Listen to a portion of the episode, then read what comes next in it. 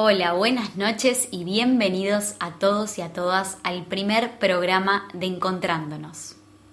Mi nombre es Camila Ruiz y estoy emocionada de estar aquí con ustedes en este primer encuentro. Bueno, ¿y qué decirles? Primero, gracias. Creo que el agradecimiento, cuando se siente en el pecho y se puede expresar, es el gesto más hermoso y más abundante. Es un sentimiento de amor muy grande. Así que gracias a ustedes por estar aquí compartiendo un poco de su tiempo escuchándome. Y claro, es un gran desafío para mí el que hoy se presenta y que tiene que ver con la comunicación, porque mi gran reto de superación fue comunicar mi voz en mi infancia y a medida que fui creciendo seguí reprimiendo mi voz. Entonces, hoy tener esta posibilidad motiva mi agradecimiento también a Guillermo y al equipo de RCC Radio por esta oportunidad hermosa que me están dando. Y bueno, hoy quiero aprovechar el primer episodio de este programa para contarles quién soy yo, contarles mi propia historia personal de transformación a través del autoconocimiento, un viaje de distintos momentos emocionales, algunos de dolor y otros de liberación, que me permitió desplegar mi potencial y encontrar una conexión real conmigo misma. Les voy a contar mi camino a formarme como terapeuta en biodescodificación y cuál es mi propósito hoy en día. Así que vamos, que los sueños están para cumplirse. Bueno, y quiero comenzar contándoles un poco de mi infancia. Yo me crié en la ciudad de Bragado, en la provincia de Buenos Aires, por eso la tonadita, en una hermosa y humilde familia, y seguro en este instante estén escuchando a mis padres, así que quiero aprovechar para agradecerles a ustedes dos, mamá y papá, porque me criaron con valores muy lindos, con amor, con dificultades, pero que eso es normal en las familias. Y gracias por hacer lo mejor que pudieron con lo que tuvieron. Espero que puedan tomar mi mensaje con mucho amor y entender que todo lo que viví e interpreté de niña fue el motor que me llevó hoy a estar aquí. Como les decía, soy la mayor de tres hijas mujeres. Bueno, tengo una hermana gemela, Micaela, y otra diez años menor, Valentina. Desde niña fui inquieta y sentía que había algo que no sabía, entonces buscaba en los adultos respuestas a preguntas que me hacía sin entender. Y a los 10 años mis padres se separaron, momento importante en el cual esa niña inquieta comenzó a tomar un rol que no le pertenecía, el de la madre. Y de repente comencé a hacerme cargo de situaciones que no debía, en medio de un engaño que yo descubrí y que luego conllevó a la separación de ellos, me encontré decidiendo por mi madre qué hacer. Sí, con tan solo 10 años. Eso por supuesto me generó una herida emocional que a medida que fui creciendo intenté reparar.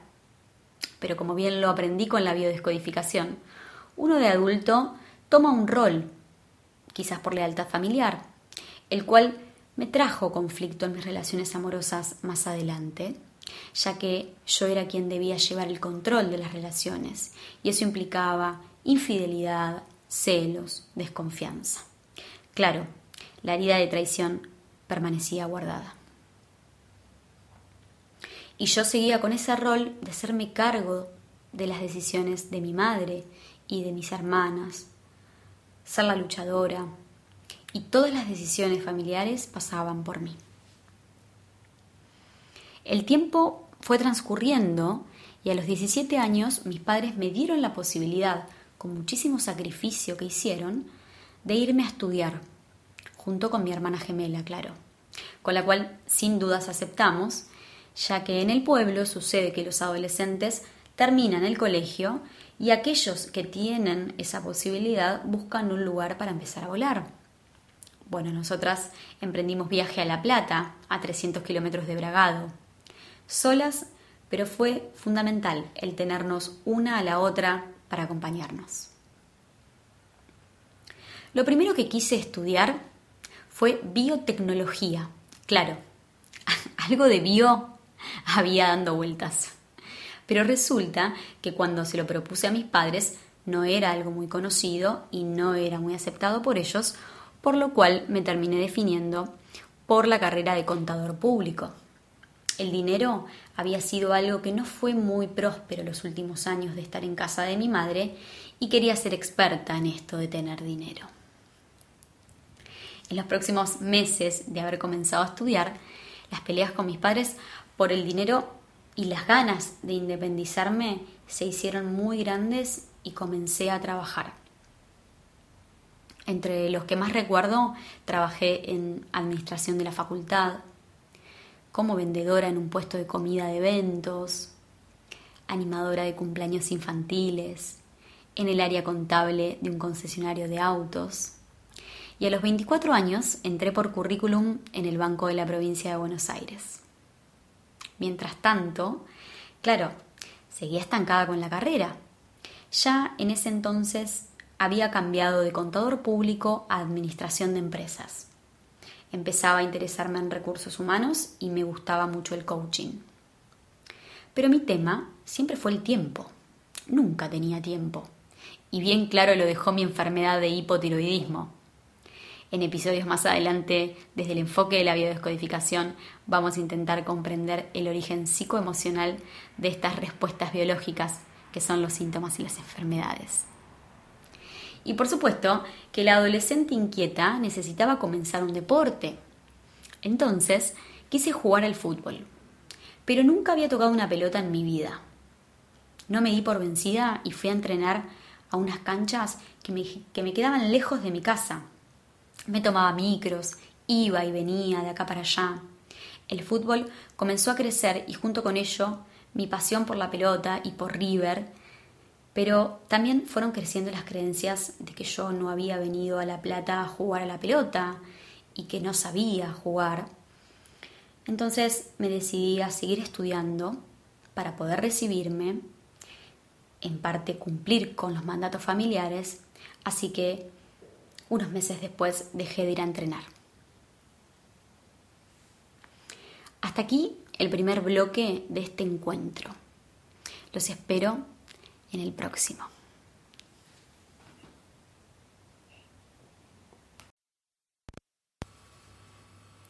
Hola, bienvenidos nuevamente a esta segunda parte del programa. Como les venía contando, las circunstancias que me tocaron atravesar desde niña me hicieron desarrollar mucho la energía masculina, que es la energía de la acción, la iniciativa, la toma de decisiones y el logro de resultados. Recuerdo que mi padre de pequeñita me llevaba al mercado central por su trabajo, de madrugada y a muy corta edad yo ya estaba trabajando. Me enseñó el valor del trabajo y del dinero a través del sacrificio. Mi mente se programó para el logro de resultados a través del sacrificio. Además, si hay alguien escuchando que entienda astrología, soy de Aries, signo de la energía fuego, de la iniciativa y la impulsividad.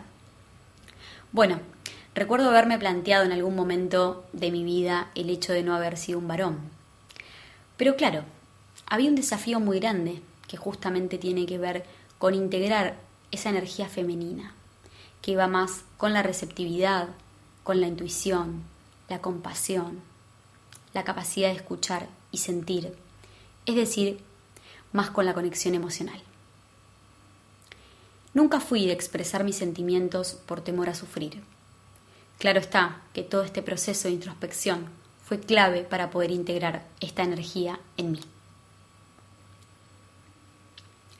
Ya trabajando y estudiando a los 20 años, recuerdo haber quedado internada por cólicos intestinales. Pasaban los meses y terminaba la guardia. No podía caminar derecha del dolor. Los médicos no encontraban nada, le adjudicaban la causa al estrés. Y yo no estaba conforme con esa respuesta. Un día acostada tomando un té, dije, wow, el poder que tiene la mente que me generó todos estos meses de dolor. Y si bien no supe ni tenía herramientas para ir al origen de esa causa mental, me propuse no hacerme más problemas que no pudiera resolver y me relajé. Días después me hice un tatuaje. El poder está en la mente.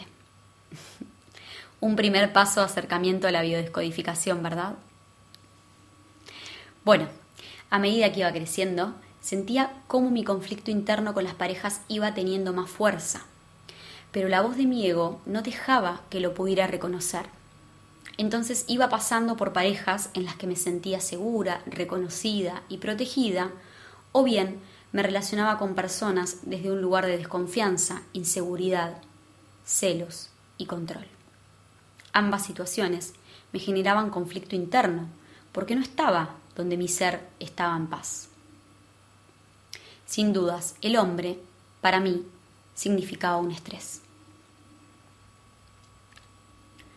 Ya trabajando en mi último trabajo en relación de dependencia y con una relación de pareja a distancia, un día realmente sentí el estrés. La relación no daba para más y la única solución viable era que me pidiera el traslado en el trabajo, para la ciudad donde estaba él y mi familia. Y como muy impulsiva que era, así lo hice. Resulta ser que pocos meses después salió ese pase a una sucursal y se abrió una vacante.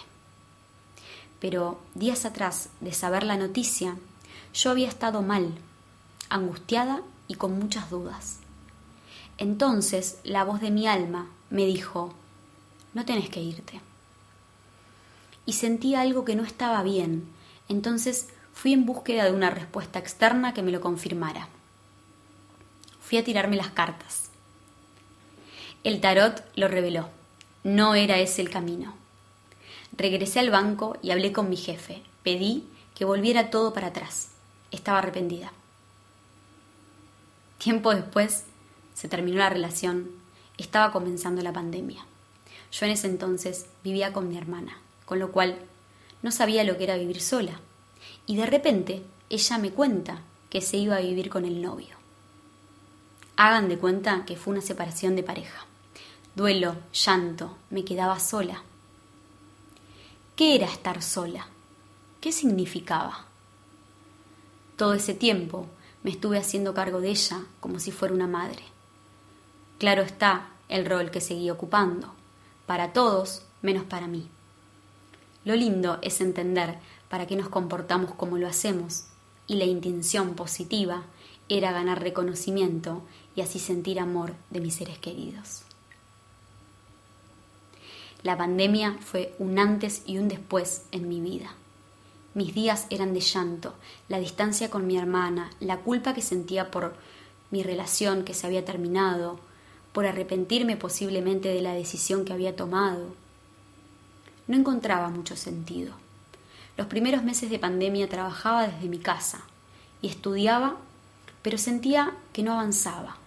Estaba estancada con la facultad. Y me sentía sola Quería irme del departamento, no me gustaba estar así. Momento clave donde me encontré conmigo y con mis sombras. Esos meses conocí a una persona y empecé a vincularme afectivamente con él. Y ahí volvió el estrés por el hombre. Fue quien más me espejó tanto mis contradicciones, mis inseguridades y miedos que decidí buscar ayuda terapéutica. En esos momentos había una amiga que vivía en el edificio, una gran amiga que me dio el fútbol a los 17 años. Y en una charla me comentó de biodescodificación. Yo la miraba y la juzgaba internamente. No entendía lo que me decía. Claro, yo vivía en modo víctima. Pero seguramente apareció esa misma vocecita interna que me dijo, anda, probá. Y así fue como comencé a hacer sesiones por el tema de la pareja. En principio fue lo de la pareja. Te sigo contando en el próximo bloque cómo cambió toda mi vida a partir de allí.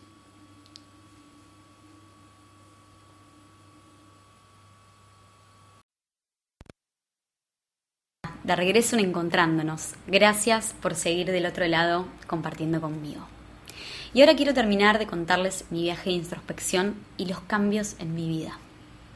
Desde el momento que comencé a ir a terapia, a comienzo de la pandemia, las primeras sesiones me sentía rara.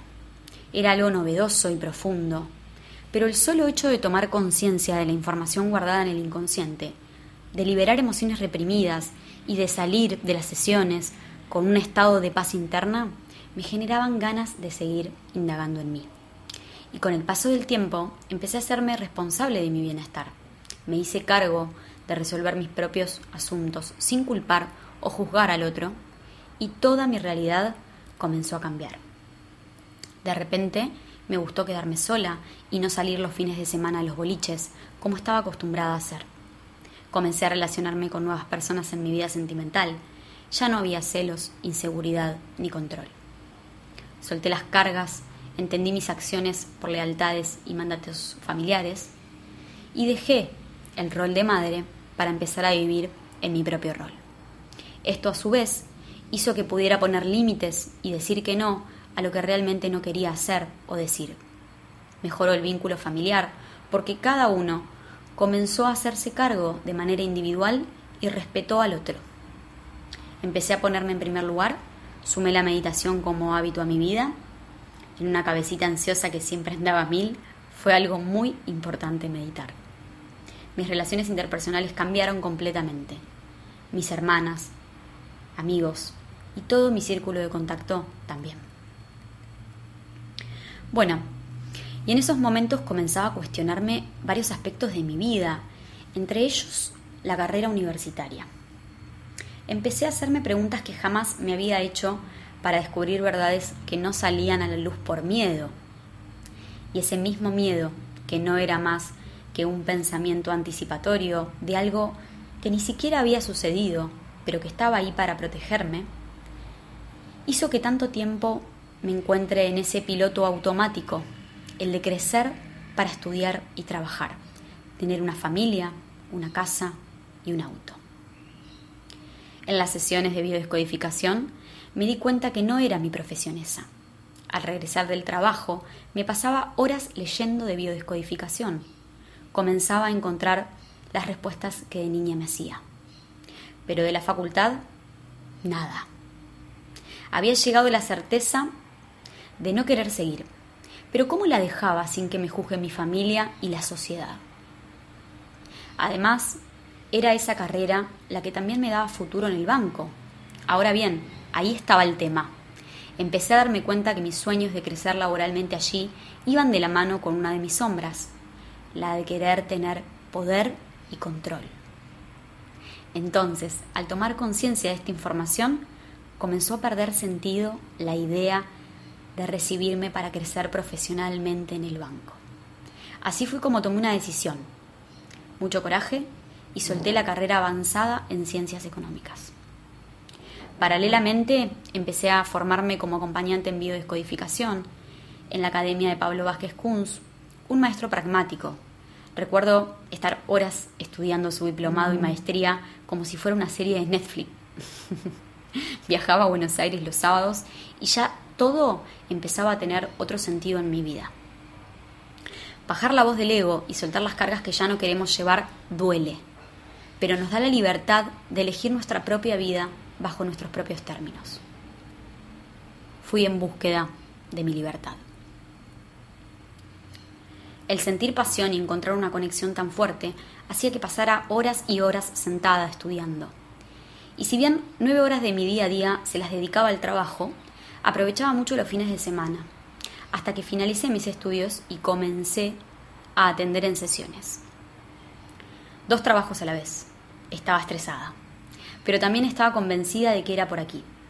Había una convicción muy fuerte por este camino que me llevaba a ir un paso a paso firme por mi objetivo, renunciar al banco. Finalmente creé un plan de acción para lograrlo y hace pocos meses tomé la decisión de emprender y volar. Decisión chocante para mis padres y mi familia, que estaban felices por mi trabajo en relación de dependencia. Pero claro, cuando me preguntaban por qué lo hacía, si estaba segura, mi respuesta era simplemente, no soy feliz en ese lugar. Respuesta que motivaba a tener el apoyo de ellos. Y aquí voy finalizando con este viaje. Hasta el día de hoy, claro.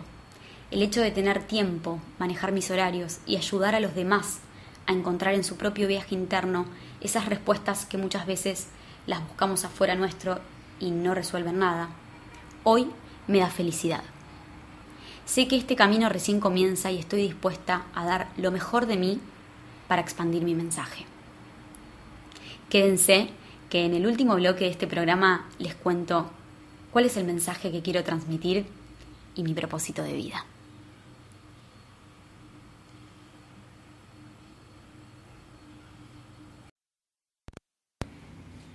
Bienvenidos a la última parte del primer programa de Encontrándonos.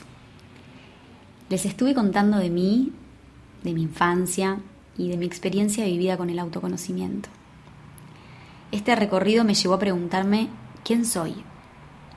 Y es difícil cuando nos preguntamos quiénes somos, porque a lo mejor respondemos que somos lo que tenemos, nuestros logros, la vida que nos tocó vivir, nos etiquetamos con un título, pero nos olvidamos lo más importante, que es quiénes sentimos que somos realmente más allá de todo esto. Y digo sentimos, porque ahí está el asunto, en nuestro sentir. Es como que automáticamente evitamos sentir. Bueno, yo soy una chica aventurera que se deja llevar por el corazón. He construido pensamientos y acciones que están en coherencia con mi sentir apuesto y voy para adelante. Y también soy mis lados oscuros, esos que me acompañaron en mi adolescencia. Fui la chica que quiso tener el control de todo, la egocéntrica, la juzgadora de todo el mundo. Y lo puedo reconocer porque siento que pude trabajar en ese personaje que construí, en esa sombra que cargué estos años. Y que fui proyectando en los distintos maestros que me fue poniendo la vida enfrente, como las parejas, el trabajo, mi familia y las amistades. Hoy soy quien elijo ser, con todo lo bueno y con todo lo malo. Y quiero ser cada día mejor. Quiero aportar mi conocimiento y sabiduría interior para que este mundo en el que vivimos tenga más amor. Porque estoy comprometida con que la evolución de la humanidad esté influenciada por el crecimiento de la conciencia y la búsqueda de un mayor equilibrio emocional y espiritual.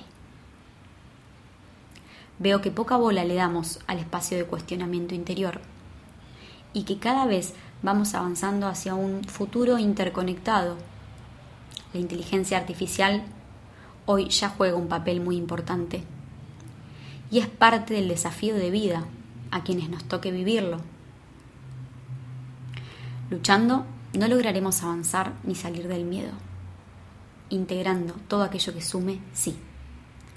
Por eso siento que es una linda oportunidad la de contar mi historia hoy y motivar a todo aquel que así le resuene la idea de aventurarse en este viaje de introspección personal, que tiene un único objetivo, vivir en paz y vivir con bienestar físico y emocional. Entender el papel que juegan nuestras creencias y emociones en nuestra vida y aceptarnos tal cual somos, en vez de reprimirlo o luchar contra eso, nos da el puntapié para tener una vida plena y auténtica. La herramienta que uso es la biodescodificación. Hoy la comparto a través de acompañamientos como terapeuta y quiero decirles que no se necesita estar preparado para adentrarnos a nuestro ser. El miedo quizás nos haga dudar un poco, pero el amor siempre es más fuerte y todo comienza con el amor propio. Cualquier momento es una buena oportunidad para comenzar. La biodescodificación es un entrenamiento mental que usa los conflictos para desprogramar nuestra mente condicionada por el pasado y programarla en el presente con creencias y hábitos que nos lleven a vivir la vida que merecemos como seres abundantes. Nos enseña a entender nuestras vidas desde una relación inseparable entre cuerpo, mente y emociones. Lo más importante que tenemos que saber es que nadie de afuera nos va a poder ayudar si nosotros no estamos dispuestos a hacerlo. Y para estar dispuestos tenemos que hacernos responsables. Y aquí la predisposición y la humildad juegan un rol clave. Sanar el pasado es tomar conciencia de la información inconsciente que está en nosotros y hacer un cambio de percepción modificando nuestra interpretación para poder liberarnos de las emociones que alguna vez quedaron reprimidas, para liberarnos de la culpabilidad y de la escasez. Se me ocurre un ejemplo. En una casa cuando deseamos hacer un cambio de muebles porque no podemos caminar de lo pequeño que quedó el lugar, podemos cambiarlos unos con otros. Pero si siguen estando allí, nos siguen interfiriendo el paso, ¿verdad? Bueno, lo mejor es sacar de una vez aquellos que ya no usamos y no queremos hacer el espacio que necesitamos y ver qué mueble compramos que nos guste o que nos sea útil y funcional.